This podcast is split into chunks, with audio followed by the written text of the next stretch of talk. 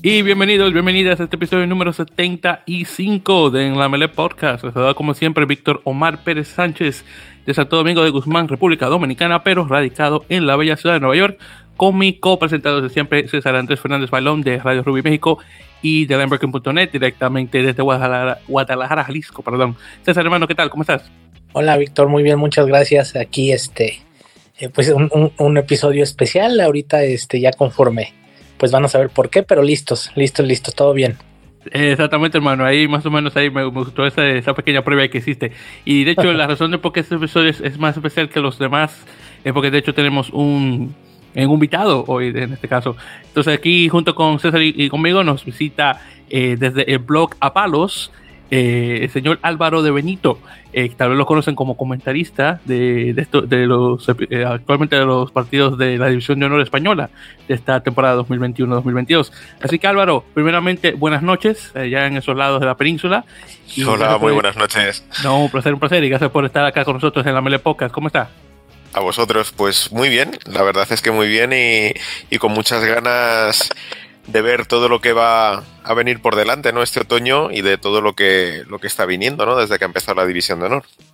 Exactamente, y de hecho ahí vamos a estar conversando bastante eh, sobre el, el, rugby español y obviamente lo que se viene en la venta de, noviembre para el, el, 15 de León y obviamente un poquito también sobre lo de, las de la liga en general, aunque claro, en el último episodio también hablamos un poquito sobre los, este, en este caso, sobre los resultados de la semana anterior y lo que se viene ahora, pero bueno, en todo caso ahí haremos un pequeño repaso en, en ese caso. Bueno, entonces Álvaro, primeramente ya para entrar a detalles, hacer una pequeña introducción y hablar de su persona. Primeramente, ¿dónde está usted localizado exactamente en, en España?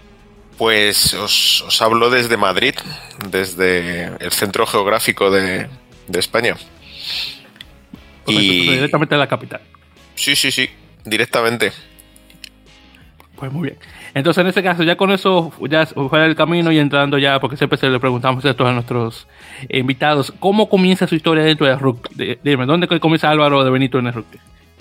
Pues Álvaro de Benito tiene una historia muy curiosa con el rugby porque es que a los padres de Álvaro de Benito siempre intentaron por todos los medios evitar que le gustase el fútbol. Consideraban que era, que era un deporte que estaba con un entorno un tanto peligroso. Estamos hablando de los 80, de principios de los 90. Y, bueno, pues me llevaban a, los campos de la central, del central de la universitaria y los campos de, de alrededor de la ciudad universitaria de Madrid donde se practicaba.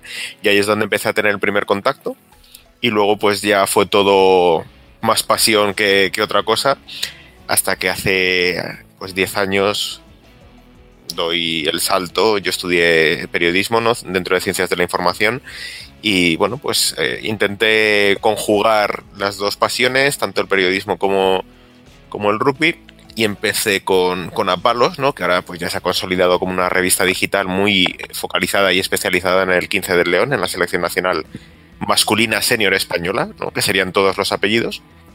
Y a partir de ahí, pues bueno, introducir en el mundillo de, este rugby español e ibérico que, que tenemos.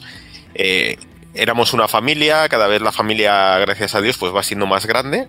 Y, y, al final, pues bueno, llevamos mucho, mucho tiempo aquí y ahora también con la ocasión de, de lo que comentabas antes, ¿no? De la de comentar los partidos y de narrar los partidos de División de Honor para la televisión, pues bueno, pues seguimos creciendo y seguimos poniendo nuestro, nuestro granito de arena ¿no? en, en el rugby español.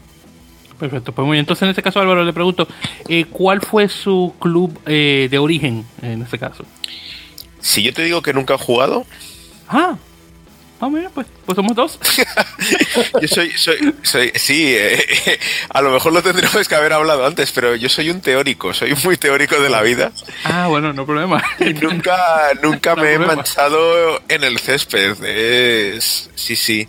Es como los que estudian Bellas Artes y los que estudian Historia del Arte, ¿no? Yo sería más de los de Historia del Arte.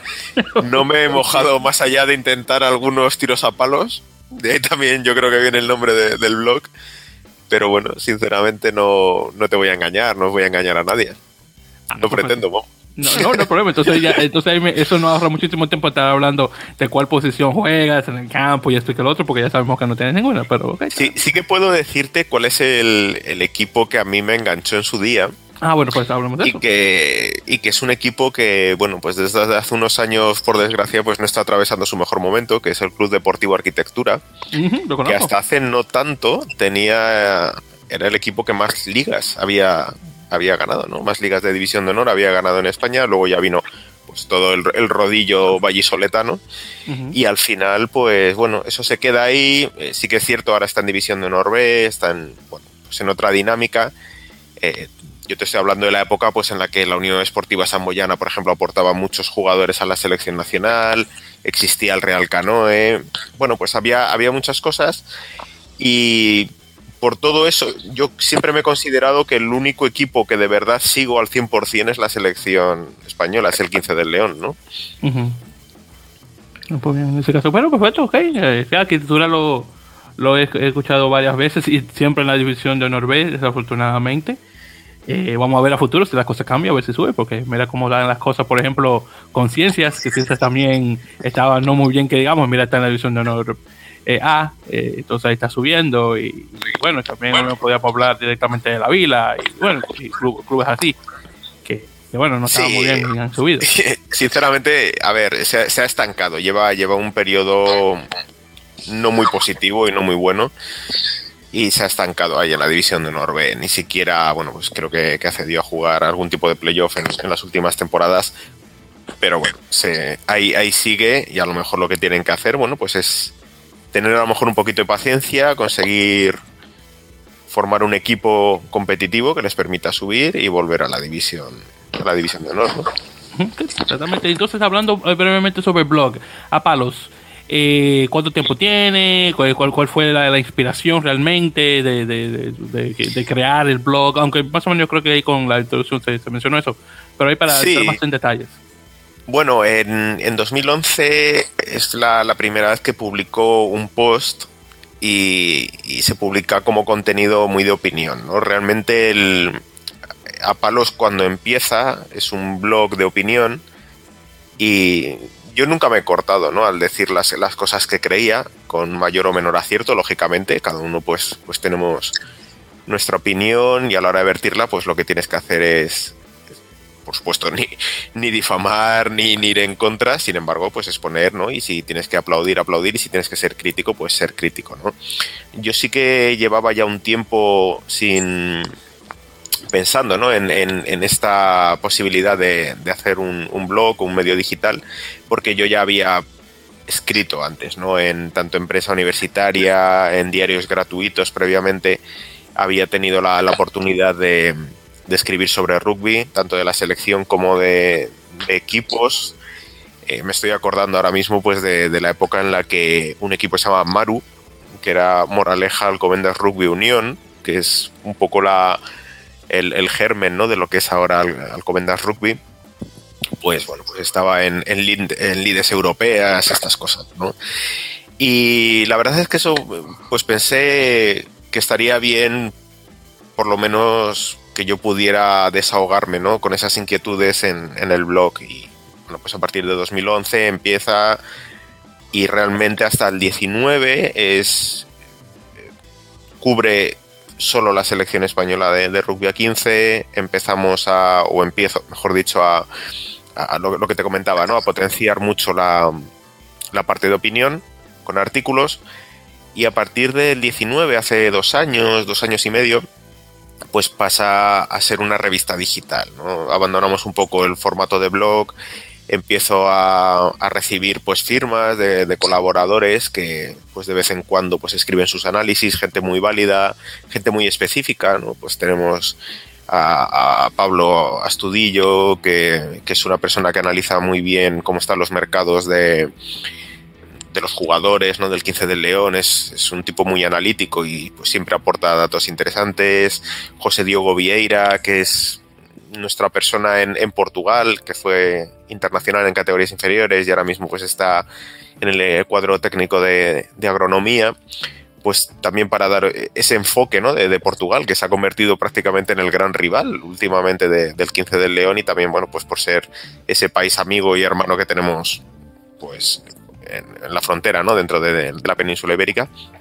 O también, pues, Valerio Oribe, que es una persona también muy, muy crítica y que hace unos artículos que, remueven conciencia, y eso siempre está bien. Y, bueno, pues entrando también con colaboraciones de, jugadores históricos, porque a mí me apasiona mucho la historia del 15 del León y, creo que yo no voy a contar nada, desde luego, mejor de lo que lo podrían contar los propios protagonistas, ¿no? Entonces, pues hace, hace un año y pico inauguramos una serie que se llamaba Así y era pues momentos históricos de la selección del 15 del León, pues contados por sus propios protagonistas. No sé, al final es, es, un poco la inquietud acerca de la selección nacional y desde un punto de vista crítico y personal en un inicio que luego se ha ido abriendo. Sí, está muy bien eso, honestamente. Y en particular lo de la, sección está de, de, los jugadores de la selección, hablando obviamente sobre sus viejos tiempos eh, una cosa también que, tengo que mencionar, hablando de eso, que me di cuenta, veo que la Rugby está celebrando su centenario como eh, comunión. Bueno, ahí hay que matizar una serie de cosas, ¿no? Bueno, de hecho estuve en la, presentación del evento que incluía también el partido contra Italia, del que luego hablaremos. Eh, lo que cumple son 100 años de rugby en España, que es oh, distinto a el centenario de la federación que será en los próximos años. ¿Por qué se ha hecho esto? Como bien sabéis, eh, Unión Esportiva Samboyana es el, equipo decano, ¿no? El equipo más antiguo como tal, como club, eh, dentro del rugby español, de San Boi de, del Llobregat, que es, una ciudad que está en el área metropolitana de Barcelona. Y pues eh, Valdiria Leu fue la primera persona que, introdujo oficialmente el rugby en, en, nuestro país y se considera que a partir de ahí es donde empieza a contar. Lógicamente, los 100 años de la Samboyana van con los 100 años del rugby en España. Sí que es cierto que había habido algunas cuestiones previas, ¿no? Pues a través de trabajadores eh, mineros, por ejemplo, en Huelva, o también eh, marineros en, en el País Vasco o en Galicia. Un poco también la misma dinámica de como cuando entra el fútbol. Entonces, bueno, lo que se celebra son esos 100 años de rugby en España que eh, durante dos, tres años, pues habrá una serie de, de, eventos, de partidos para conmemorar esa efeméride y que desembocarán en lo que será el centenario de la Federación Española de Rugby, que será pues ya un poquito más adelante, pero de momento lo que tenemos son esos tres años de, centenario de rugby en España. Ya, ya, ya. Hay que hacer por la, eh, en este caso por la corrección, porque eso no, lo tenía claro. No, no, no sois los únicos. World Rugby también creo que ha puesto por ahí felicidades por el centenario de la federación. Ah. Pero bueno, yo no, no vamos a entrar tampoco en, en World Rugby porque si no a lo mejor no tenemos más, más, de, más de un podcast que, que Sí, honestamente, sí, sí, sí, es un episodio completamente solamente para uno quejarse de lo que está ocurriendo en Irlanda, porque, bueno, qué decir. Pero bueno, entonces ya pasando de, de, de esos, de esos temas que obviamente, ya vamos a hablar oficialmente a lo que venimos, que directamente sobre el 15 de León, específicamente sobre un pequeño repaso que vamos a hacer sobre la ventana de noviembre, que se, ya, se, ya se avecina, eh, con los partidos eh, primero contra Italia A, luego contra Fiji y el partido que se aplazó en agosto, cuando realmente íbamos a conversar sobre esto, que, fue, que va a ser el partido eh, contra, en este caso, Rusia. Bueno, entonces, comenzando sobre esto en, en particular y, obviamente en, hablando eh, por orden. El partido con Italia, claro, el, no, aún no se confirma el, plantel, eh, obviamente, de italiano, eh, pero me imagino que va a ser un, debería ser un buen partido como para medir. Y en este caso sería un partido realmente que se usarían jugadores tal vez que están de segundo o tercer orden en, lo que sería la selección, obviamente para probarlos antes de jugar obviamente con el partido de Rusia, que es obviamente el más importante, porque se está jugando a la plaza eh, para el Mundial de 2023 en Francia. Entonces, en este caso, eh, eh, Álvaro, este partido que se va a jugar justamente allá en, la, en el Estado Nacional Complutense en, Madrid, ¿qué, al menos en mi opinión, ¿qué, se espera de este partido en particular? Bueno, la, la verdad es que es una es un primer toque, una piedra de primer toque, tanto para España como para Italia. Sí que realmente la, la Federación Italiana lo que ha, ha considerado y yo creo que acertadamente, ahora si queréis podemos entrar un poco en la política que, está haciendo Italia, pero me parece que, es muy buena la, posición de resucitar esa Italia o Italia emergente, ¿no? que también se, ha venido a denominar en, en, anteriores ocasiones, que bueno, pues tuvo cierta actividad, creo que es hasta 2018, y lo que trata lógicamente es de tener un contingente muy fuerte y muy bien preparado de segunda como de segundo equipo nacional que pueda proveer de jugadores a, las, a, la, absoluta, ¿no? A la Italia que juega el Seis Naciones, que juega los, los test matches, que juega el, el, Autumn Nations Cup. Y al final lo que se pretende también es reforzar eh, esa presencia de jugadores en la liga local. Recordemos que Italia tiene dos equipos que juegan en ya, no sé ni cómo se denomina, ¿no? En, la, eh, eh, ahora se llama el United Rugby Championship, lo que era el ah, antiguo Pro 14, que era la antigua Liga Celta, pero bueno, yo creo que todos nos englobamos en la liga que es, y luego lo que tiene es eh, pues, su liga doméstica, ¿no? Y entonces esos equipos ahora mismo están creciendo mucho y lo que tienen es eh, aportando ahora mismo pues un plantel eh, bastante serio a, eso que se llama Italia. De los convocados que están para, este primer partido de Italia contra España, que también eh, tendrán un segundo partido contra Uruguay, Italia, destacan pues, pues sobre todo tres jugadores, ¿no? Traoré, Trulla y, Fabreto, que sí que tienen caps, que ya acumulan caps con la, con la selección absoluta. Y luego hay otros tres jugadores que son Capuocho, Faiba y Sonenpoel, que están ahí porque Italia Emergenti o Italia A sí que captura jugadores. Se considera que jugar con esa selección ya absolutamente bloquea para mm, que no puedan jugar con ninguna otra selección. Y esos tres jugadores, esos tres nombres, son muy golosos, ¿no? Llevan mucho tiempo en el radar y esperando para que puedan, digamos, ser seleccionable solo con Italia y esta puede ser una primera oportunidad ¿no? para ello. Entonces, yo creo que son, son esas, esas tres líneas. Eh, la primera es una política de refuerzo de la selección absoluta a través de un segundo seleccionado conformado con jugadores de la liga local, que eso también lógicamente reforzará la liga local. Sí que hay tres con, con caps y luego lo que te digo, ¿no? hay varios jugadores que llevaban en la órbita pues que, que no van a perder la ocasión de, de bloquear con este encuentro. Sí, de hecho estoy ahora mismo viendo el listado de jugadores que no me había dado cuenta que lo habían sacado ya hace unas cuantas, eh, unas cuantas bueno, sí, unas cuantas semanas, porque fue el 14. Y sí, estoy viendo que hay unos cuantos eh, nombres conocidos, eh, por ejemplo, ahí en los, en los delanteros, justamente a, a, Traore, que es el, que justamente porque tiene varias apariciones para la nacional, nacido en, en, Guinea, en Guinea francesa, y uh en Italia que honestamente me sorprende muchísimo que no cayó en Francia, pero bueno, mejor para los italianos, honestamente. si vamos a abrir el, melón de las elegibilidades, a lo mejor tenemos un tercer podcast. Un tercer podcast. Eh, sí, sí, honestamente. honestamente, sí. Eh, yo no me quejo que el, que, el chico haya llegado ya eh, nuevamente en, Italia. Honestamente, que los italianos necesitan más que los franceses. Los franceses ya tienen ya suficiente. Los argentinos. Eh, o, los argentinos, exactamente, que son los que más le ha dado Italia, que más, le ha dado ellos Italia, honestamente. Sí, bueno, eh, tenemos París ¿no? y Castro Giovanni, que son los dos grandísimos ejemplos de, de argentinos. Eh, sí, italianos. exactamente, que honestamente Argentina, y, me sorprende que Uruguay nunca lo ha hecho, pero Argentina siempre ha sido una, una semicolona italiana en América, entonces obviamente le ha caído como anillo el dedo que los argentinos se han dado por el rugby, por, por los ingleses que, que llevaron el, el deporte eh, construyendo el, sistema de ferrocarriles allá en Argentina. Así que honestamente le ha caído como anillo al dedo. Sí, sí.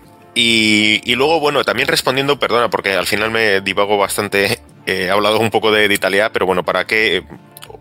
¿Qué es lo que busca España? ¿no? Em, España tiene claro que tiene dos partidos muy claves. Eh, siempre se habla del de Rusia, es normal, ¿no? Porque está muy integrado en esa, en esa ventana que, no está y ahora a lo mejor puedo, puedo analizar un poquito solo para resumir eh, cómo, cómo, son esos partidos, tiene dos, el de Rusia, pero también el de Países Bajos, que también por el mismo motivo que fue este motivo pandémico ¿no? de, positivos por COVID, pues también se vio aplazado y que se jugará en, diciembre, ¿no? ya a mediados de diciembre.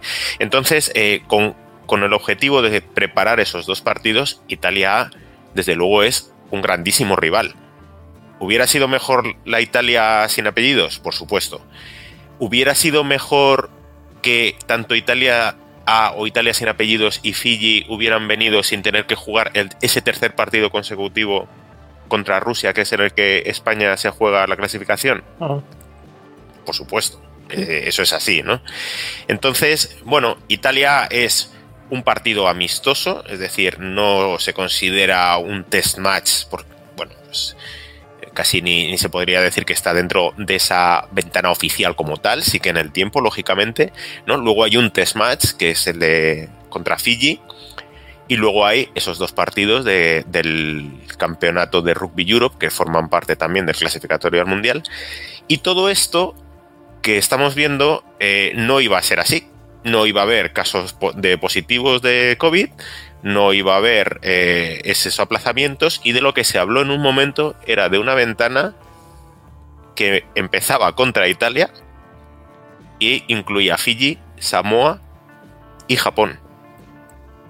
Por motivos distintos, ha tenido que encajarse el partido de Rusia en vez de del de Japón Samoa ha cancelado su gira y por eso ahora mismo lo que nos encontramos es un solo test match de estos que sanciona World Rugby, que sería Fiji, un amistoso con Italia A y dos que son realmente los importantes para España, que son esos dos partidos de, del Campeonato de Rugby Europe clasificatorios al Mundial.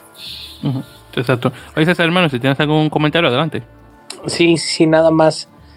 Eh, pues un poquito, bueno, no sé si adelantándome un poquito, pero preguntar eh, ¿cómo, cómo ves Álvaro la selección española para estos juegos. Específicamente, bueno, los más importantes, eh, Rusia y Países Bajos, pero también con, con Fiji con, y con Italia. Yo el otro día he platicado con Víctor que, no sé, a lo mejor tal vez el juego con Italia, aunque es un, como dices, un amistoso, pero a lo mejor eh, tal vez probar un poco eh, no sé, a lo mejor un tiempo un equipo más titular y después entonces darles descanso para que puedan llegar a los juegos importantes, más o menos cómo ves esa parte.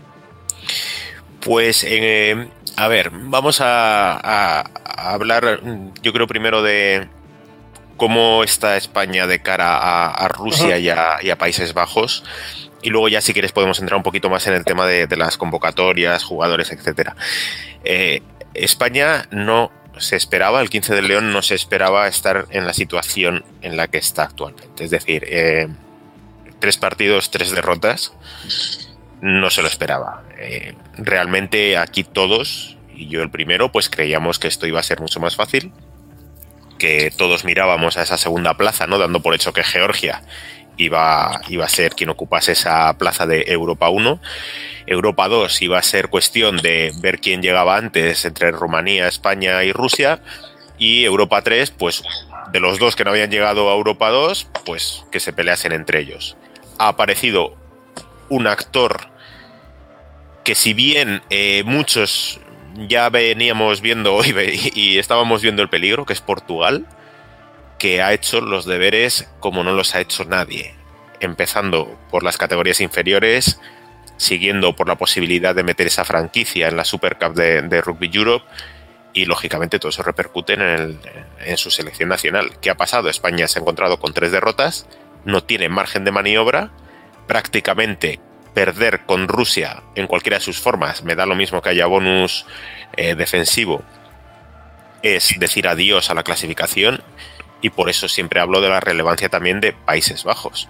Vale, se gana Rusia, hay que ganar también a Países Bajos. Las cuentas de Santi Santos, el seleccionador nacional, partían de 34, 36 puntos, España estaría clasificada.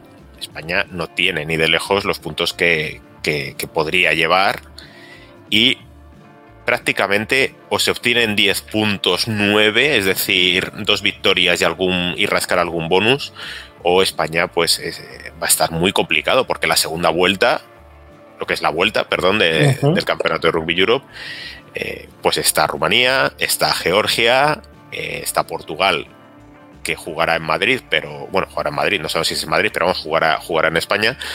Entonces, eh, no, no tiene margen de maniobra. Esa es la situación real de España. No es la mejor situación que, todo, que nadie haya visto, eso está claro. ¿Hay margen de, enmienda? Sí, pasa por ganar a Rusia. Punto. Ahí se acaba. Es así de, de simple, ¿no? Y luego eh, lo que comentábamos de los jugadores. Eh, yo tengo tengo delante ¿no? y tengo en mente los, los jugadores que ha convocado Santos para, para, este primer encuentro ante Italia. Y no son nombres que uno diga voy a probar, ¿no? Son nombres que ya eh, tienen muchas caps. Son internacionales que a nadie les, les parece raro, ¿no? Creo que quitando alguno que pudiera, que pudiera debutar, poquito hay que no conozcamos. Fernando López, eh, John Zavala, Manu Mora, Víctor Sánchez, Barrera, Tauli. Este os va a sorprender a lo mejor, a nosotros no nos sorprende. Calo Calo Gavidi. Gavidi tiene muchísima experiencia, vamos a decirlo así, muchísima experiencia con el 15 del León y estamos viendo que en esa parte de la delantera española ahora mismo podría haber jugadores más jóvenes que estuvieran llamando a la puerta o que están ya llamando a la puerta de la selección, o bien, que como es el caso de Josh Peters, por ejemplo, que, juega en, Doncaster Knights, ¿no? en, la, en el Championships eh, inglés, pues que por lo que sea, bien por disponibilidad, bien porque el cuerpo técnico pues todavía no lo crea conveniente, pues parece ser, ¿no? Y es la imagen que se está dando, que la apuesta pues todavía está ahí Gavidi, que por supuesto es el primero que se deja la piel, es el primero que va a luchar absolutamente todo. Yo recuerdo el partido contra Georgia en la primera jornada de clasificación al Mundial jugando prácticamente, si creo recordar, fue todo el partido, ¿no? Y llegando incluso con opciones al final, ¿no? Con, con, muchas opciones de, poder ensayar y todo esto. Entonces, eh, Gavidi se va a dejar la piel, pero a lo mejor era el momento de plantear nuevas alternativas contra Italia? Yo creo que sí, porque realmente la trascendencia de los partidos es a posterior, es contra Rusia y Países Bajos. Estamos viendo que eh, Iberians, que es la franquicia que, se ha montado para la Super Cup de Rugby Europe, también juega ese fin de semana. Eh, no hay una disponibilidad absoluta, por supuesto, de los jugadores que juegan en las ligas francesas, con lo cual al final prácticamente tenemos un equipo que es el habitual, es el grupo de trabajo de, Santi Santos y por lo tanto no creo que vayamos a, ver muchísimas novedades, por lo menos en este primer partido. Honestamente, eh, haciendo un paréntesis ahí de Carlos Carlos eh, Gavidi, o Carlos Gavidi, como se, se hace llamar. Sí, Carlos. sí, sí. Eh, eso, eso fue una. Ahora que porque estoy viendo el mismo listado de jugadores. Eso es lo que más me sorprende, el, el, hecho de que él aún está ahí. Tipo tiene casi 40 años y los cumple el 29 de noviembre, justamente, ahora que estoy viendo el, cumpleaños de él. Entonces, y el, el, hecho de que el tipo todavía está ahí y le está dando manigueta, como decimos en Dominicana, al, deporte, eh, es increíble y al nivel que lo hace. Y de hecho, ahora haciendo un pequeño paréntesis y hablando sobre, eh, sobre Iberians, que por cierto, esta mañana eh, justamente estuve, estuve viendo el partido que tenían eh, contra este ah, ¿era contra Delta sí, contra, no, Bruselas Bruselas. Sí sí sí con, sí, con, sí, con eh, Brussels Devils sí, sí con los demonios de Bruselas.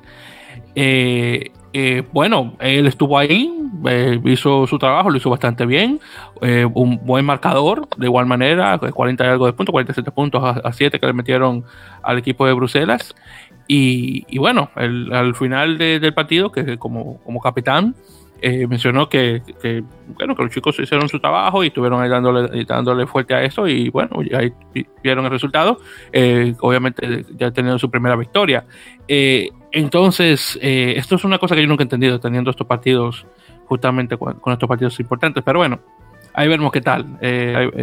porque... Sí, a ver, que va a salir a luchar que está en suficiente forma como para, poder ocupar el puesto que le otorgue Santos, estamos de acuerdo. La cuestión es que hay tres nombres ¿no? que, estuvieron antes de verano un poco como imagen o como para cerciorarnos de lo que de las dudas que teníamos los aficionados, ¿no? que era Aníbal Bonan, Brad Linklater y Calo Calo Gavidi, ¿no? que eran tres jugadores muy experimentados, tres jugadores que se han dejado todo por la selección, pero tres jugadores que ya pues tienen sus años, ¿no? Estamos hablando entre 36 y 40. Eh, ¿Se puede dar paso a nuevos? se debería, eso lógicamente yo no soy el técnico, yo confío absolutamente en la en la lista que, que tengo aquí delante, ¿no? Y que salió a finales de, de la semana pasada. Y vamos a, a ver cómo, cómo, cómo, están las cosas, ¿no? Pero ya digo, no hay, un, no, no, hay una gran revolución que a lo mejor se podría esperar, ¿no? Tenemos, pues, pues jugadores como Guillermo Moretón de Cisneros, que, bueno, pues ya tiene experiencia en categorías inferiores, pues bueno, que ha entrado en la convocatoria, pues vamos a ver, ¿no? Está haciendo muy buena división de honor en estas primeras cuatro jornadas. Sí, eh, hay, hay, juventud, ¿no? Están, pues hay muchos jugadores que, como, se, como solemos decir, ¿no? Eh, no son todos los que están, pero como es esto, no están todos los que son, ¿no? Pero son todos los que están. Pues es así. Álvaro Jimeno, ¿no? Que es otro de los los fijísimos de Santi Santos, uh -huh. eh, Julen Goya, ¿no? Que eh, esta temporada pues ya ha marcado sus 100 partiditos con, con Ordicia, pues ahí sigue al pie del cañón. Uh -huh. Con 29 años. No, sí, sí, John Besselbel, ¿no? Pues Castiglioni, que es otro de los hijos para Santos. Uh -huh. eh, Facundo Munilla, los hermanos Munilla, ¿no? Recochea. Realmente, por ejemplo, en, en la posición de 9, no, nadie discute, ¿no? Ni nadie se pone a plantear. No, yo, no te, yo, no te, voy a hacer lo contrario. Yo no te Ahí está, sin embargo. Con, con los hermanos Munilla, que los dos son, son este, descendientes argentinos. Sí.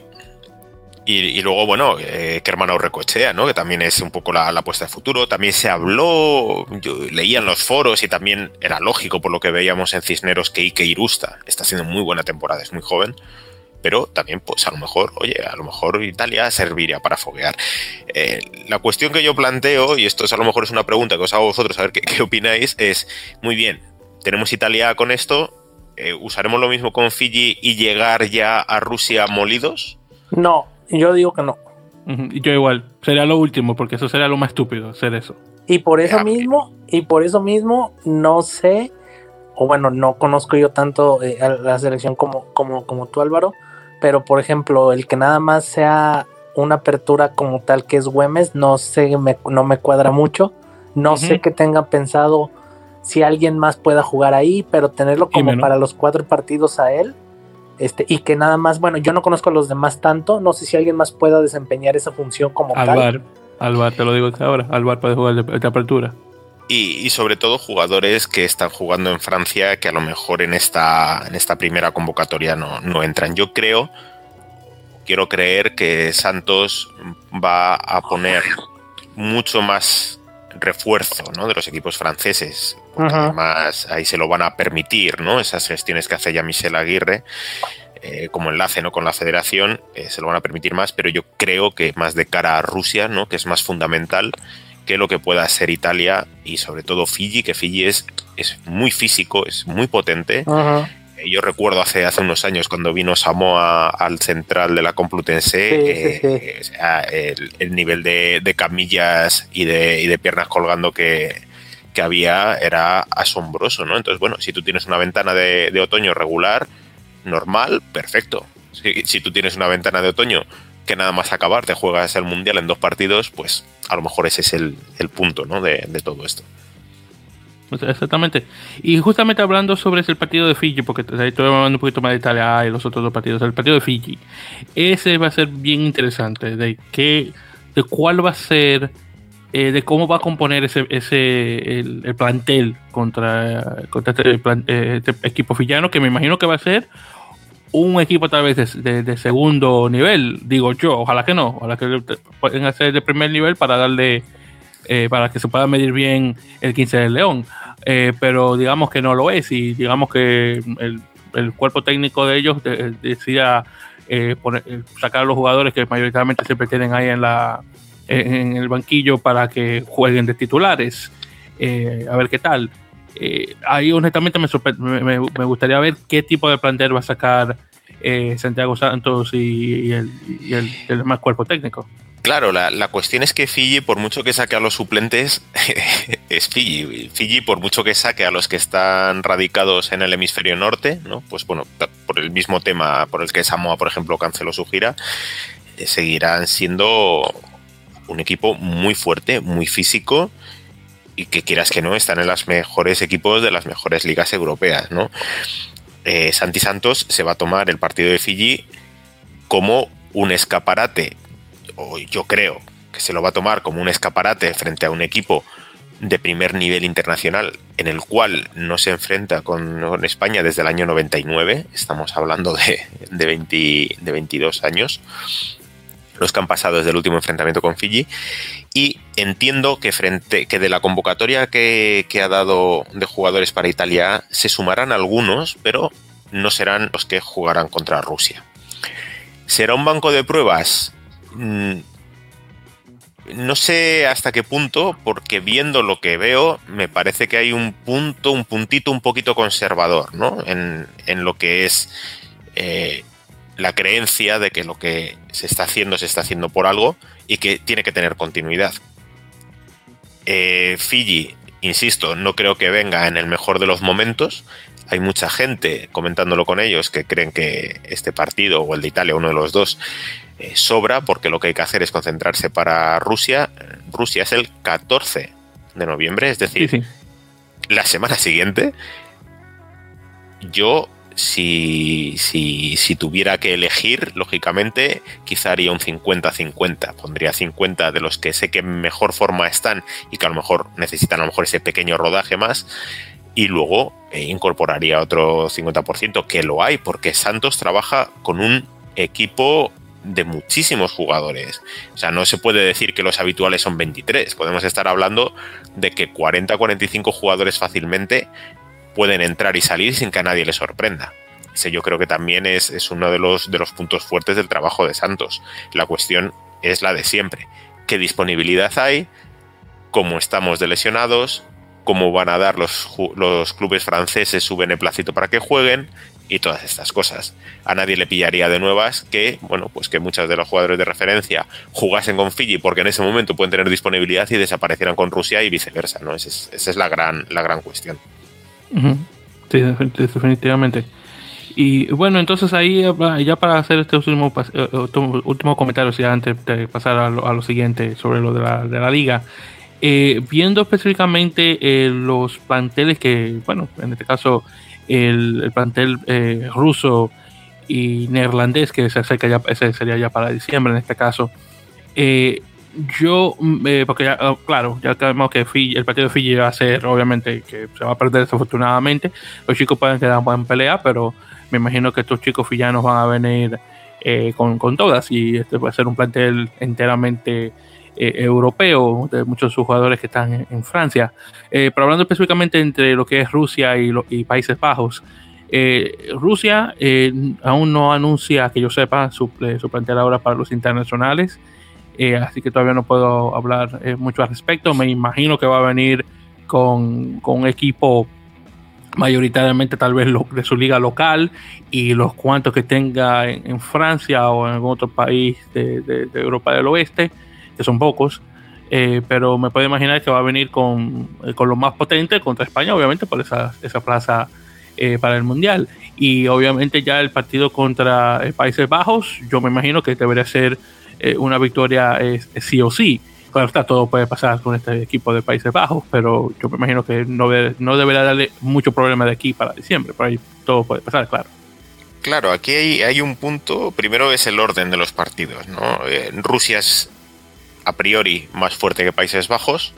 Si se pierde contra Rusia, el partido contra Países Bajos, eh, no sé si ya se tornaría vital crítico de la, de la UCI, ¿no? De la unidad de cuidados intensivos, o directamente ya, pues bueno, pues nos dedicamos a, a pensar ya en el 2027, ¿no? Más que en el 2023. Pero Rusia, eh, Rusia sacó esta semana una, convocatoria para una concentración en la cual pues faltaban los jugadores de las franquicias que juegan la, Super Cup, ¿no? De, Rugby Europe.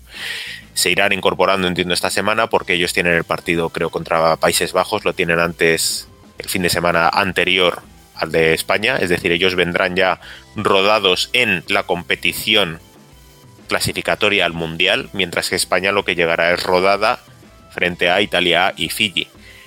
La cuestión mental, eh, bueno, entrar directamente ya desde una desde un partido de, clasificación y posiblemente ganando Rusia pues automáticamente a Rusia la ponen con pues 4 más 4 serían 8 puntos y conseguirá el bonus 9 estaríamos hablando de que se mete de nuevo no empatada con, con Rumanía que tiene un partido más. Ahora entonces eh, es muy simple. Rusia tiene que ir a por todas. Rusia tiene un partido previo que como lo gane va a venir muy enchufada porque se va a reenganchar pero Rusia es la eterna duda, ¿no? Por la sorpresa, nunca sabes lo que es como un huevo de esto de, chocolate, ¿no? Que tiene un regalo dentro, nunca sabes lo que va a salir de ahí. Y es, es que es así, es que es así. Pero bueno, no sé, está, que, que por ejemplo perdió 26-49 en julio, ¿no? En, contra Portugal en, en su casa. Pues fíjate, esto tiene mucho que decir también de Portugal. Y en el caso de Países Bajos, pues Países Bajos eh, piensa que subió del, del trophy el año pasado. Sí, sí, sí, recuerdo. Lo, recuerdo, lo recordamos, pues, yo mejor dicho, porque... Tiene, claro, o sea, el, premio gordo de haber ganado a Bélgica es poder disputar esta clasificación. Nadie cuenta con Países Bajos como un rival para ninguna de las dos más una plazas de acceso de clasificación al Mundial, pero tienen que demostrar que tienen ese nivel para estar ahí. Y desde luego, tanto la franquicia de Delta en, en la Super Cup de Rugby Europe como un plantel nacional que está creciendo mucho. Es uno de los países ahora mismo con más jugadores en formación en las ligas francesas. Eso a lo mejor para el 2023 les pilla muy inmediato, pero para el 2027 pueden ser serios candidatos por lo menos a, a, disputar alguna de las plazas. Lo que nos atañe este año, bueno, es el rival menor, está claro, es el rival que ha ascendido, pero es el rival que tiene que demostrar y a Países Bajos, lógicamente, no quiere irse de este campeonato con un rosco, no quiere irse con un cero, quiere de, victorias. Como pille con las defensas bajas y, Rusia venga de, ganar a, Países Bajos, que sería lo lógico, pues bueno, ahí lo vamos a ver algo muy interesante en esa inercia, ¿no? Pero vamos, lo que destacaba al principio, el partido de Países Bajos casi, me atrevo a decir que no sirve de absolutamente nada si no se gana el de Rusia. Sí, estoy, de acuerdo, porque entonces en ese caso, eh, si por ejemplo pierden contra Rusia y le ganan a Países Bajos, estamos hablando que tienen una victoria y cuatro derrotas, que ya tú sabes que obviamente no, no van para nada, y en ese caso... Claro, pero, es que eh, no es... disputando el segundo Portugal o, Rumanía, lo más probable. Eso es, bueno, y en este caso es algo muy simple, ¿no? Como las matemáticas, que no es lo que tú dejes de ganar, sino que tú dejando de ganar lo que está ganando el otro, ¿no? Entonces, con, dos, con una victoria de Rusia, eh, o sea, con dos victorias de Rusia en estos dos partidos que tiene simples, ¿vale? No vamos a hablar de, nada, se pone con 12 puntos y se pone con, con 5 partidos jugados, igual que Portugal y Rusia, es decir, ocuparía esa Europa 3, mientras que España se quedaría pues a tenor de, de, los bonus que pudiera obtener pues con 2, 3, 4 puntos. Es vital, o sea, la lectura de esto es tan simple como que Rusia es el partido, Rusia es el partido con el cual tiene que agotar las posibilidades en una muy mala tarde, lógicamente para el rugby español, o tiene que aprovecharlas y decir, a partir de aquí, todo hacia arriba. A partir de aquí nos comemos a Países Bajos y lo que venga en esa segunda ronda y lucharemos por Europa 2, Europa 3. Eso es lo que tienen que pensar. Veremos cómo se rinde frente a Italia, cómo se rinde para Fiji psicológicamente, cómo acabamos con el parte de lesionados, cómo acabamos con las relaciones con los clubes franceses de quiénes van a poder venir, quiénes van a dejarles poder venir, y a partir de ahí ir con todo contra Rusia en el central. Sí, exactamente. ¿César, hermano, algún comentario? Pues eh, nada más como para, para no, no cerrar, pero pero como esta parte, ¿no? Eh, también yo platicaba con Víctor también eh, que bueno, sí, no esperábamos como ver a esta España en esta situación y pues sí, ahora, ahora se viene algo complicado que, que es pues jugar, ahora sí que jugar puras finales, ¿no? Por decirlo de alguna manera, de aquí a hasta que acabe la clasificación. Y, y, ojalá, ojalá que empiece bien con el, con el partido de Rusia y después eh, ganarle a Países Bajos y entonces la segunda vuelta que va a ser muy muy complicada porque bueno ya vimos a los demás equipos eh, Rumania y Portugal sobre todo. Eh, y bueno, pues nada, ojalá, ojalá España pueda, pueda levantar y, eh, y, pues de alguna manera este, por ahí llegar al Mundial, que es lo que, lo que queremos desde hace, yo creo que desde hace cuatro años que pasó lo, lo, que pasó, entonces... pues nada, ojalá, ojalá puedan, porque es un, es un rugby que ha crecido mucho y que, que también sigue en, está, está teniendo mucha visibilidad y pues ojalá, ojalá se dé, porque yo creo que todos queremos eso. Mira, ahí, ahí hay un punto, perdona. Ah, sí, sí, sí yo mencioné algo. Hay, hay, un puntito que comentaba César que es, es muy interesante, ¿no? Es, es, Bruselas, lo que ocurrió en Bruselas, ¿no? Eh, muchos creemos que la gran parte de los jugadores que vivieron aquello, hay, hay, una gran parte de ellos que todavía siguen en el 15 del León, ¿no? Y que tiene que haber un cambio de, mentalidad, ¿no? Tiene que haber como haber superado ya el luto y ponerse a pensar en otras cosas. Parece muchas veces lo vemos, las reacciones que se tienen o que se tuvieron, por ejemplo, en el partido contra, contra Rumanía, ¿no? De, la, de la ida del clasificatorio del Mundial pues ahí, ahí se vio, ¿no? Como muchas veces eh, pues los jugadores eh, tenían un exceso de agresividad, un exceso de, pues de frustración y entonces eso da, que pensar que todavía no se ha pasado ese luto, ¿no? Y que, es un luto eterno. Y como si, y si ese luto no se pasa en el 2023 se va a arrastrar eh, sin edie, ¿no? Y eso tampoco es. Pero estoy de acuerdo con César que qué bonito sería, y esto también os lo dejo a la parte del, del rugby latinoamericano, qué bonito sería contar con cuatro países hispanoparlantes en Francia 2023. Sí, honestamente estoy de acuerdo que sería buenísimo ver una cosa ya hacia futuro, pero ahí veremos. Yo definitivamente ya cuando suba el número de equipos a 2024 me imagino que va a ser mucho más fácil. Vamos a ver ahora. Bueno, pero fíjate Chile, ¿no? Como Chile...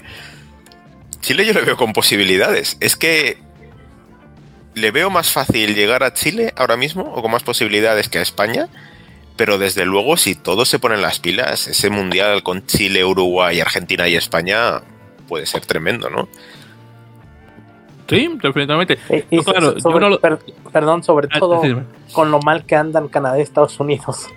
Bueno, Canadá ya no, pero con lo mal que anda Estados Unidos, quién sabe. Bueno, eh, falta eh, mucho todavía y aunque, y aunque y aunque lo que pasó ayer fue un equipo de la FLR y no la selección en sí porque faltaron muchos, pero pues quién sabe, a ver qué pasa.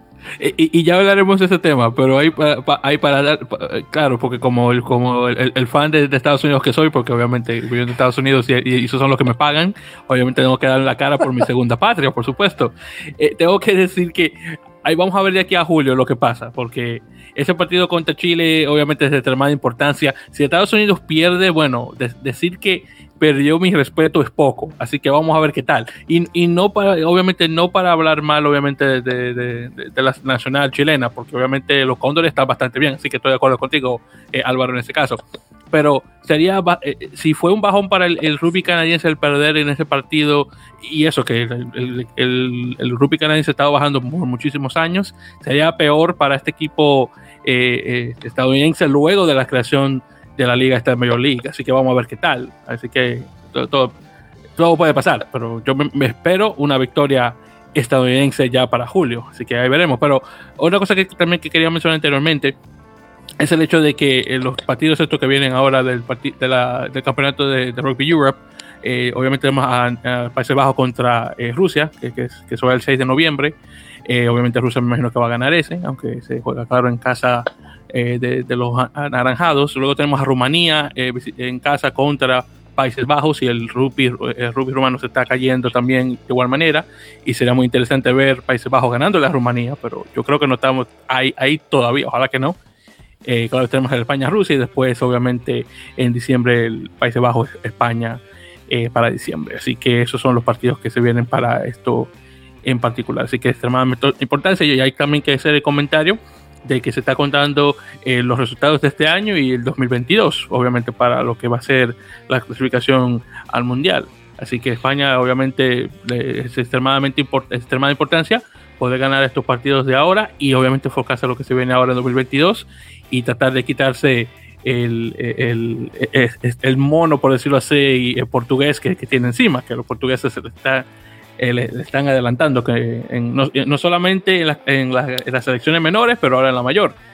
Que honestamente me sorprende, un, porque, el rugby en Portugal todavía es amateur, a comparación de la edición de honor, que es semiprofesional.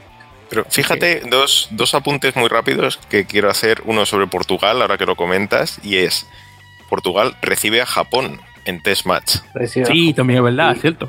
Cierto.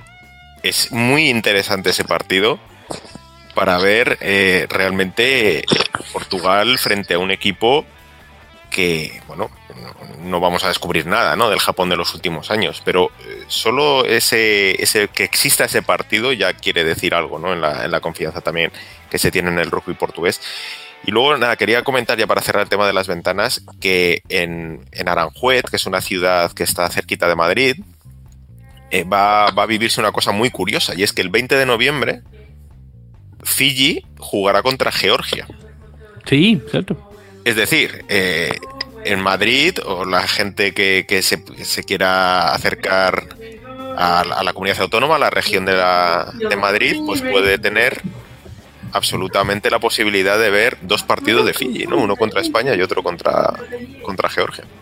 sí, y, honestamente les cae eh, como el dedo también tener ese partido internacional fuera, obviamente, de la, del partido eh, general que van a tener ahora con, la, con España. Y justamente, si mal no recuerdo, el partido que tuvo Estados Unidos contra Samoa, donde por fin Estados Unidos le pudo ganar a Samoa, creo que también fue en España, si mal lo recuerdo. Sí, fue en Anoeta, en San Sebastián, igual que, Sí, sí, se están, se están haciendo realmente. A ver, lo curioso es que Aranjuez, que es una ciudad pequeña, ¿no? Es, pues tiene un palacio real, tiene unos jardines muy bonitos, no es una ciudad, digamos, de, gran población, acoja un partido, ¿no? Como Fiji contra, contra Georgia, ¿no? A, todos nos ha parecido muy curioso, pero desde luego ninguno de los que estamos por esta zona vamos a protestar absolutamente nada sobre esa decisión. Será lo último.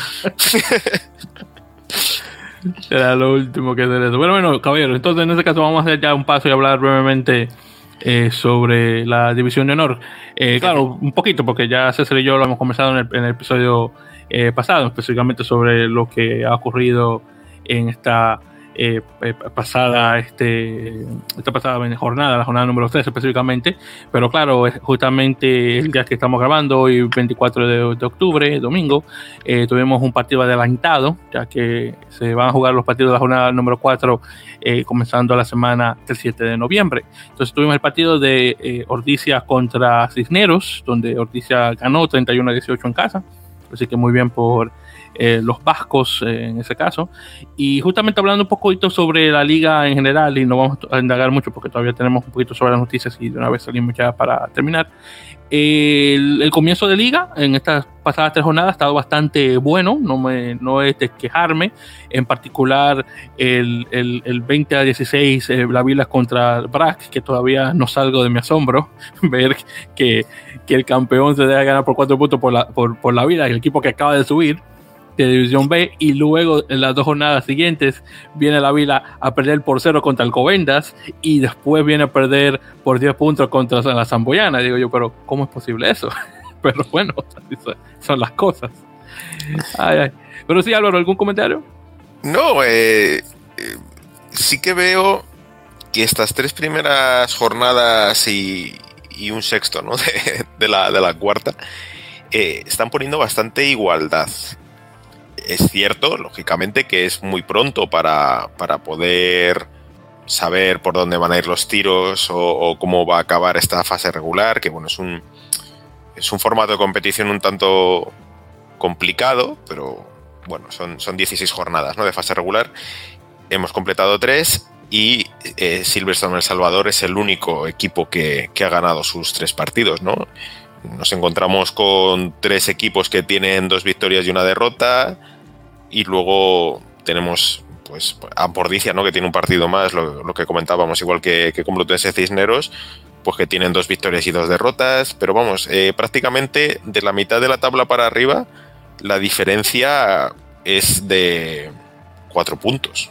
Sí. Cuatro puntos, ya te digo, algunos, algunos equipos con, con un partido más, pero está muy, muy igualado y, y bueno, eso siempre es interesante. Y sí que creo que los equipos que están este año en División de Honor se han reforzado muy bien. y están viniendo fichajes muy, muy interesantes que yo creo que están elevando un poquito más el nivel que, tiene la, Liga de División de Honor. Eh, hoy, por ejemplo, que, bueno, lo, que has comentado, ¿no? Eh, el, partido de Ordicia contra Cisneros, pues lo, he tenido, lo he narrado yo, ¿no? Para, para la televisión.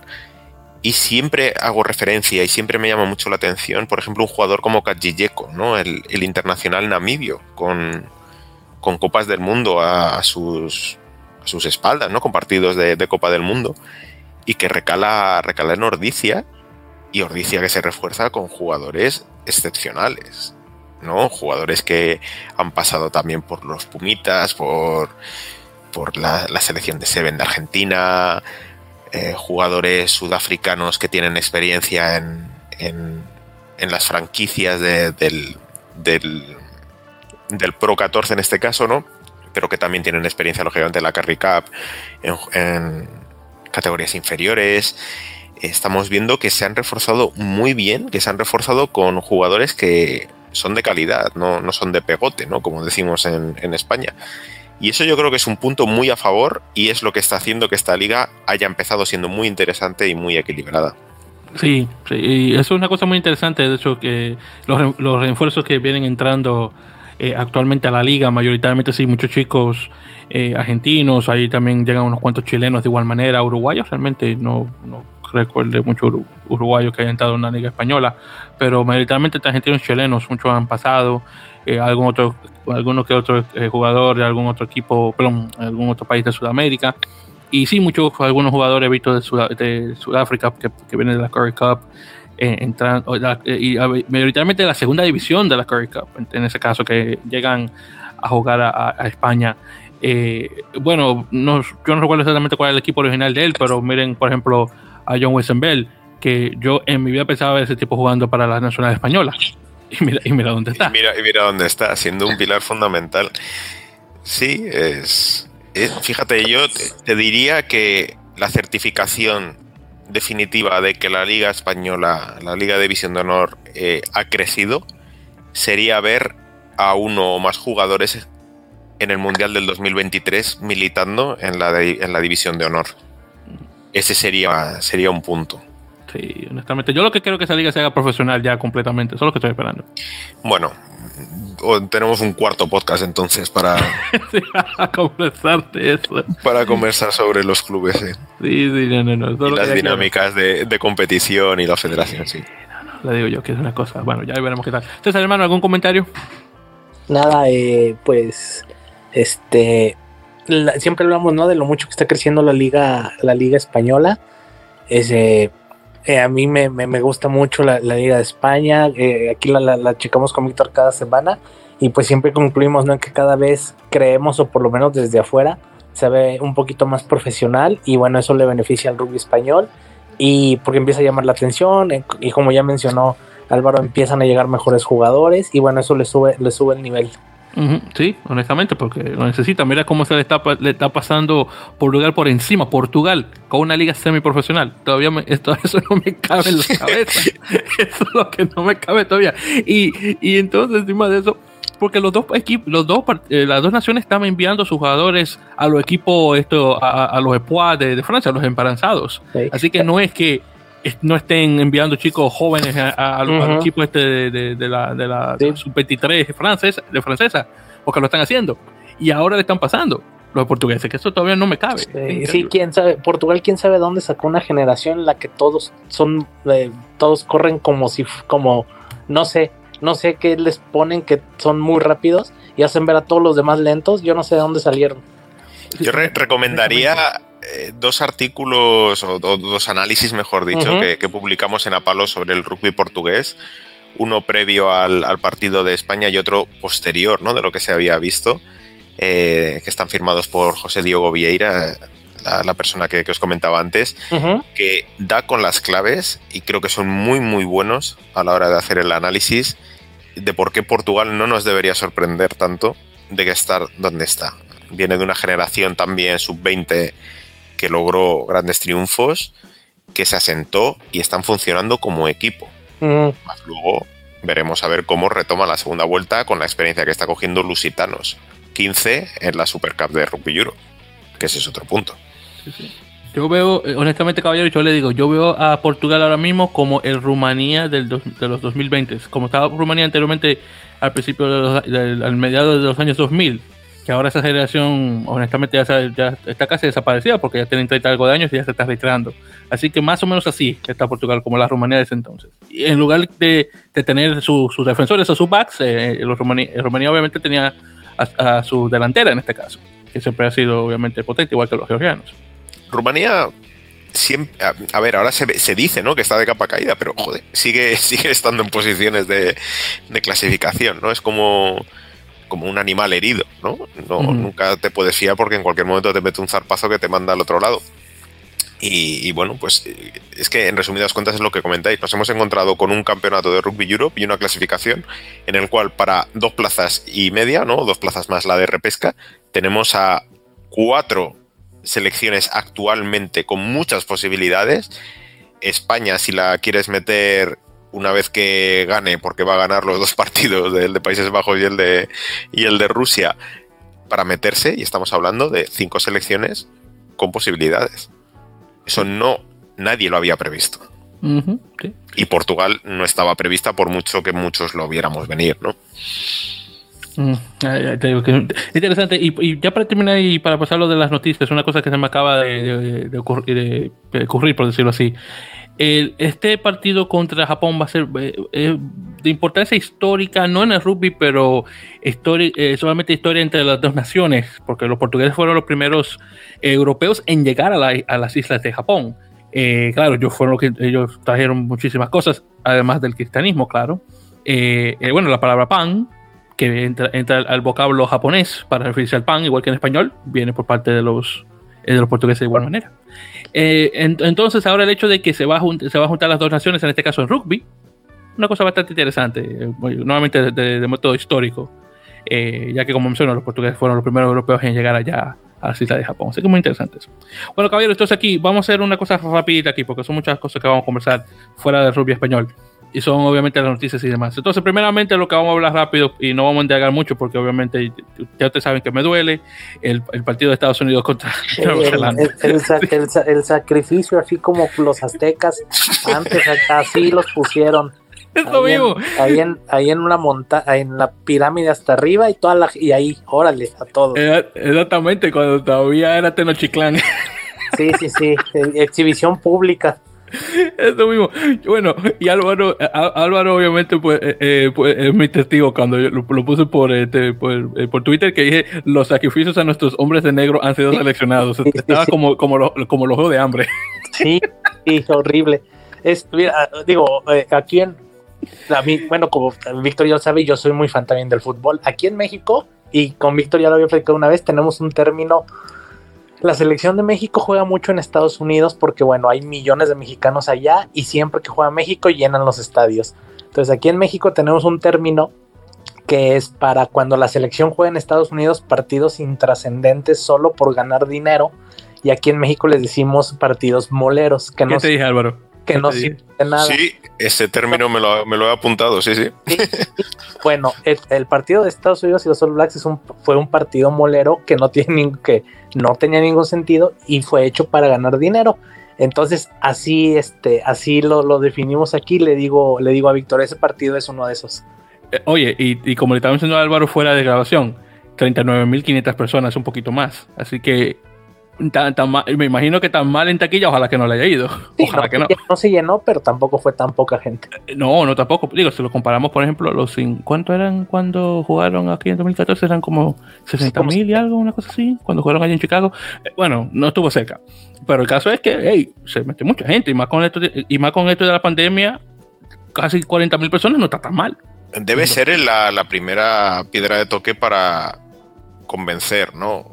A rugby, a, World Rugby, aunque yo creo que el convencimiento de World Rugby en este caso viene por otro lado, de la candidatura ¿no? de, Estados Unidos para albergar la, Copa del Mundo, pero vamos, no creo que haya que convencerles tampoco con, llenar estadios o no esas cifras ¿no? que, en la presentación ponían, ¿no? de que aseguraban 54.000 o no sé, una burrada por cada partido de todos los que se iban a disputar, ¿no? entre ellos Esperemos que ese que comentaba, ¿no? Por ejemplo, un España-Chile, que no se va a dar, lógicamente, porque el sorteo ya está hecho, pero. Sí, sí. O sea, se está hecho para el 2023, pero bueno, para el 2027 imaginemos que existe, a ver cómo, cómo se complementa eso, ¿no? Pero desde luego hay un interés económico muy fuerte y desde luego ayer yo creo que fue ese primer, ese primer ladrillo. Sí, lo, lo decíamos con Víctor, o sea, Estados Unidos puede organizar el Mundial mañana si quiere, pero otra cosa es que, por ejemplo, para ejemplificar, no es, no es Japón, que en Japón los japoneses van a todo, entonces, este... Es que la cultura, que no es, eso no existe aquí. les ponen el Mundial de canicas y llenan, o sea, así son los japoneses. Sí, sí, sí, o sea, se meten tanto que, pues, llenos, ¿no? Y Estados Unidos no es así tanto. No, no, es que no es, que no es, no es así para nada, César. y menos en canicas. Sí, sí, sí. Yo creo que, que, ayer sí, más de uno se tragó las canicas. Que... no, no, no, no, no, no, no. ¿Qué, qué comentas? y mi ladrillo, entre tus canicas y mi ladrillo, yo creo que ahí. Esperaba, eh, sí esperaba una diferencia grande, pero no tan grande. Pero no abismal, ¿verdad? Tampoco así de 104 a 14%. Tiraba unos 70 más o menos, no tanto. No, no, no, Yo voy a, voy a, ser malvado y, le voy a dar la, noche a Víctor, pero a mí lo que no me, no me sorprendió tanto los 104, pero sí los 14. Eso es lo que más me sorprendió. Yo te digo, Álvaro, honestamente, que ah, yo cuando vi, ah, 104-14 está bien, al menos le pusieron dos tries. Eso, yo, eso fue que yo lo vi, dos ensayos le metieron, al menos. Yo, y, nunca, y nunca lo habían hecho. Y fue, con, y fue con un equipo extremadamente local. Así que, ¿sabes qué? Yo por eso no me siento mal pero veo ese 104 y después me siento mal de nuevo. Entonces, tú es, no, es un balance, ¿me entiendes? 50-50. No, no, no, no, no, no. Lo que sí me gustó fue el hecho que, como le mencionaba Álvaro fuera de grabación, el que puso el primer try, eh, Nate Osberger, jugador de muchísimo tiempo en la Nacional eh, de, a 7, luego se a 15, está con San Diego, un jugador 100% eh, de Estados Unidos, nunca ha salido del país a jugar y míralo ahí donde está. Entonces, jugadores como eso, lo que necesitamos en el futuro, con obviamente con mayor nivel, pero directamente así, que se desempeñen directamente en Estados Unidos y, cuando le da la gana en Europa, por ejemplo. Eso es lo que, eso es lo que estamos buscando. Y el segundo que pone el try, eh, Ryan Matias, eh, que, creo que es originario de Arizona, también nunca ha jugado, en eh, nunca ha jugado fuera, al menos para un equipo, un, club específicamente, pero también jugador que estaba conectado con, con la selección de 7. Así que yo creo que tenemos que tener todos los chicos de 15 jugando rugby a 7 y después pasarlo a 15 para que ganar, porque si no, parece que no. Apúntate un quinto podcast sobre el 7 y lo que debería aportar al 15. Oh, sí, eso, sí, no, eso es otra cosa también, eso, es una historia bueno, entonces, caballeros, otra cosa también, otro eh, resultado igual. Chile contra Paraguay A, eh, Chile A, Paraguay en, en el American Pacific Challenge, este pasado viernes, 62 a 0 ganando Chile, eso es todo lo que voy a decir. Luego tenemos Uruguay contra Brasil A, los dos, los dos A, eh, Uruguay ganándole 28 a 12, al menos Brasil puso 12 puntos en el segundo tiempo, así que algo está, nada mal. Eh, obviamente Uruguay, que ya obviamente se le confirma que también va a tener el partido con Italia el 14 de noviembre, antes de, de, eh, de, igual manera, así que eso también se, de igual manera se la, se la vecina. Argentina que confirmó su plantel de 32 para la, la ventana de noviembre, eh, Santiago Grondona, el chico este de Newcastle Falcons que se lesionó y está ahora con Argentina A, ahora en, este torneo y ahora va a jugar para la selección en, máxima nuevamente, así que muy bien, por eso. Eh, tenemos a Iván Nemer, el argentino, que fue seleccionado para la selección italiana, eh, de igual manera, así que bien por él. después de que cogieron a, a Tomás Galo eh, de, que también está con el con Benetton, yo ya lo veía, honestamente lo veía venir eso, ya que tal vez iba a jugar para Italia, así que bueno, otro más que se va por allá. Eh, Brasil Rugby aprueba la vinculación con la Unión de Rugby del Estado de Bahía, eh, que es en la, costa este, brasileña, de hecho el Estado de Bahía popular por su gran población de afro-brasileños, una cosa también que a mencionar, así que una unión más para los brasileños, así que, muy, así que felicidades, obrigado a ellos. Después, de aquí en adelante, son. Eh, rápidamente vamos a mencionar estas firmas, así que esto no va a tomar mucho tiempo. Eh, por cierto, eh, Franco Velarde, el centro Yala de Chile, que estaba con Segnam, eh, firma con El Salvador. Así que El Salvador va a tener un chico chileno más. Yo creo que creo que no me tienen uno, va a ser él, pero uno más que va para, para la península. Juan, Juan Martín González, el chico nuevo de la Nacional Argentina, que firmó con London Irish. Poco duró con, con Jaguares 15, así que me alegra por él y también seleccionado para, los partidos en noviembre con los Pumas. Eh, Ignacio Calas, el segundo línea argentina, argentino, perdón, que estaba con Melbourne Rebels, ahora firma con Carcasón. Así que le va a ser este, va a ser pareja de, de Thierry Fetu de la, de la Nacional Española. Así que qué bien. Eh, y por cierto, la, historia de Thierry Fetu, es eh, increíble, la historia de ese tipo, de caminar todo, ese, todo ese desierto desde, desde Camerún, Camerún, ¿verdad? Sí, de Camerún. Sí, es Camerún, sí. Y, y cruzar llegar a, creo que fue a Ceuta que llegó, y de Ceuta cruzar el, el, Mediterráneo para llegar a España continental y jugar rugby. Wow. tipo... Fíjate, además que, que Titi Futé eh, tiene una doble historia con el rugby en España, porque él empezó jugando rugby league, el rugby A13 en, ah. en Custodians, que es un equipo de, sí, lo conozco. de Madrid. Sí, sí, lo conozco, Custodians, sí, lo conozco. Y de, de Custodians, pues luego ya pasó al, al 15, ¿no? Mira ahí, qué, qué cosa, ¿verdad? Muy interesante, sí, no, y me, y me alegra por él, honestamente. Qué, qué bueno eh, que ese, ese, ese, tipo de historias de, superación. Yo lo que quiero ver a Camerún, obviamente, en mejor posición en, en, Rugby África, claro está. Este, jugadores como él y muchos de ellos que van a Francia aportando el regreso a la nacional, eso es realmente lo que se necesita. Así que veremos qué tal. Eh, bueno, continuando, entonces tenemos a, a Fillanos Manasa Saulo, que estaba con Atlanta el equipo de Atlanta en Major League Rugby, y Samu Tawaki, que estaba con Nueva York, que los dos firmaron con Fijian Drua, el equipo fillano que ahora va a entrar al Super Rugby Pacific, eh, junto con Moana Pacífica. Así que, que, bien ver eso. Y no, honestamente, estoy bien emocionado por estos dos equipos, a ver cómo le contribuyen a Fiji, Samoa y Tonga. Eh, luego tenemos también eh, por parte de Rugby United New York un, un, intercambio de jugadores. Evan Minturn, el tercer línea irlandés, pasa a, Rugby ATL, equipo de Atlanta, eh, por, un, eh, por un jugador aún no confirmado. Así que vamos a ver qué tal eso. Luego tenemos a ben eh, Dan Hollinger en la apertura de Nueva York, que firmó con, con Van del Pro de 2. Así que, que Van, por cierto, no está yendo muy bien en la segunda división después de la tremenda, la, tremenda la tremenda temporada que tuvieron pasada, que es el club de Rodrigo Bruni y de los Pumas. Luego tenemos a Toronto Arrows, eh, que tuvieron un, equipo, un partido de, contra un equipo seleccionado de las provincias del Atlántico canadiense, es decir, eh, Nueva, Nueva, Escocia, eh, eh Terranova, este, la isla del Príncipe Eduardo y esos lugares. y sí, no, ah, bueno, Nueva Escocia lo mencioné también. Y New Brunswick también estaba en New Brunswick. Y, y ganaron por 57 a 10 primer partido que jugaban en, Canadá desde el 2019, tenían 867 días sin jugar en Canadá por esto de la pandemia, así que era justo. Eh, también, por cierto, se anuncia la renuncia de Aaron Carpenter, que fue un internacional por mucho tiempo de Canadá, eh, que era anteriormente el entrenador de la delantera y defensa. Así que no sé qué va a pasar ahora, veremos qué tal. Eh, luego también tenemos otro intercambio de jugadores, Kyle Bailey, del internacional canadiense, segundo, segunda, tercera línea, eh, que juega ahora con Toronto, después de mucho tiempo que tenía con el equipo de Nueva Orleans, eh, los, los Gold. Y, el cambio fue por una, la, una selección en la segunda ronda del draft universitario de 2022. Así que cuando llegue el draft universitario del próximo año, bueno, no la va a tener eh, el espacio que iba a tener Toronto.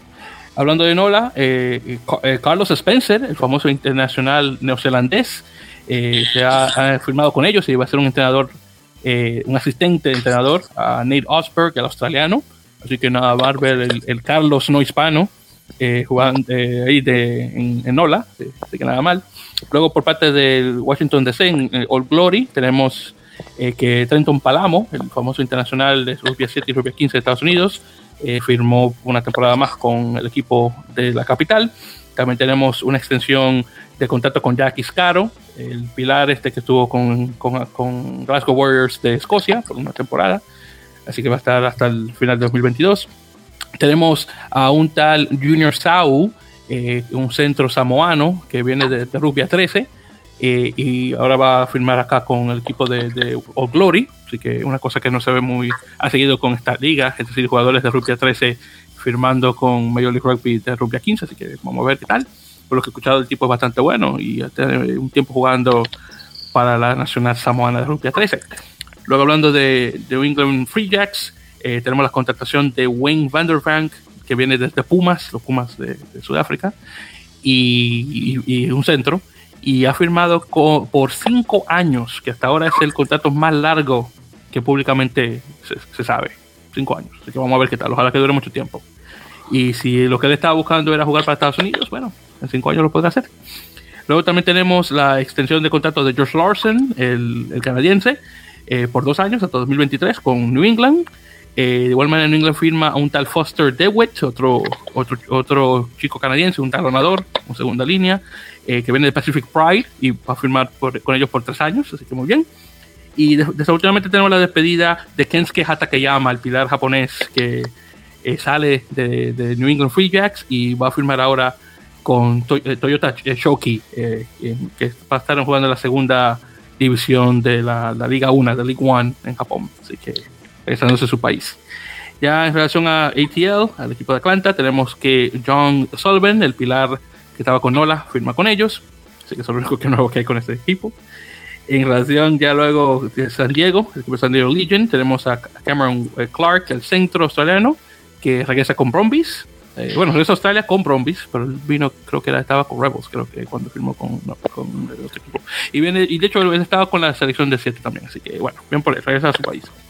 Luego tenemos a Will Hooley, que estuvo jugando ya en algunas ocasiones con la selección de Estados Unidos, ahora contra Uruguay ahora contra, eh, bueno, las palizas con, Nueva Zelanda. Y oficialmente firmó con el equipo de San Diego. él viene llegando de, Saracens. Eh, y honestamente, buena movida por parte de, de porque su descendencia estadounidense viene por parte de su, eh, su abuela, que nació justamente en California, no sé dónde, pero bueno, pensando a, raíces, a raíces de su abuela, así que bien por él. Eh, esta fue una que también me sorprendió mucho, chicos.